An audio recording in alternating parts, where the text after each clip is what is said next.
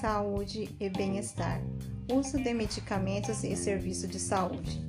Nos dias atuais, o sistema de seguridade social não tem se constituído na principal instituição a garantir a subsistência da população, que já contribui ao longo de sua vida para a produção social do país.